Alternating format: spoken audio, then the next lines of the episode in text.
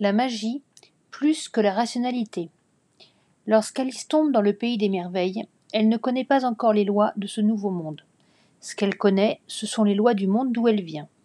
La logique standard veut qu'elle cherche à sortir par les portes. Elle s'apercevra vite que ce n'est pas possible.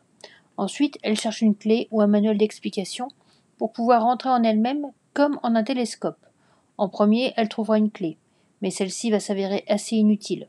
Porte et clé ne permettent plus de sortir d'une pièce. Que faut-il alors? Le miracle de la magie. Alice se demande s'il n'y aurait pas un manuel. Mais ce n'est point un manuel qui se présente à elle.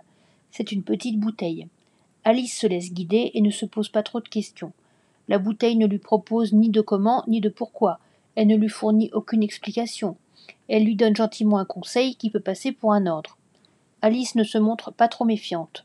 On peut même dire qu'elle est plutôt confiante. Boire le contenu de la bouteille n'est pas bien compliqué, alors pourquoi se priver? Tout naturellement, elle se laisse prendre par la magie, ça y est. En buvant le contenu de la bouteille, c'est comme si elle était tombée dans le chaudron. Elle va maintenant comprendre comment les choses fonctionnent ici. Il n'est plus question de rationalité, il est question de se laisser aller aux aléas de la vie, et surtout de s'adapter aux circonstances à tout moment. Plus jamais elle ne, se demandera, de elle ne demandera de manuel ou d'explication. Plus jamais elle ne se posera la question du comment ou du pourquoi. Elle sait désormais que boire ou manger permet de grandir ou de rapetisser. Et une fois de plus, vous remarquerez que c'est prendre au premier degré ce que l'on sait déjà.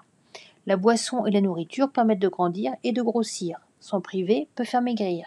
C'est à peu près la même chose au pays des merveilles, comme quoi ce pays est bien banal finalement.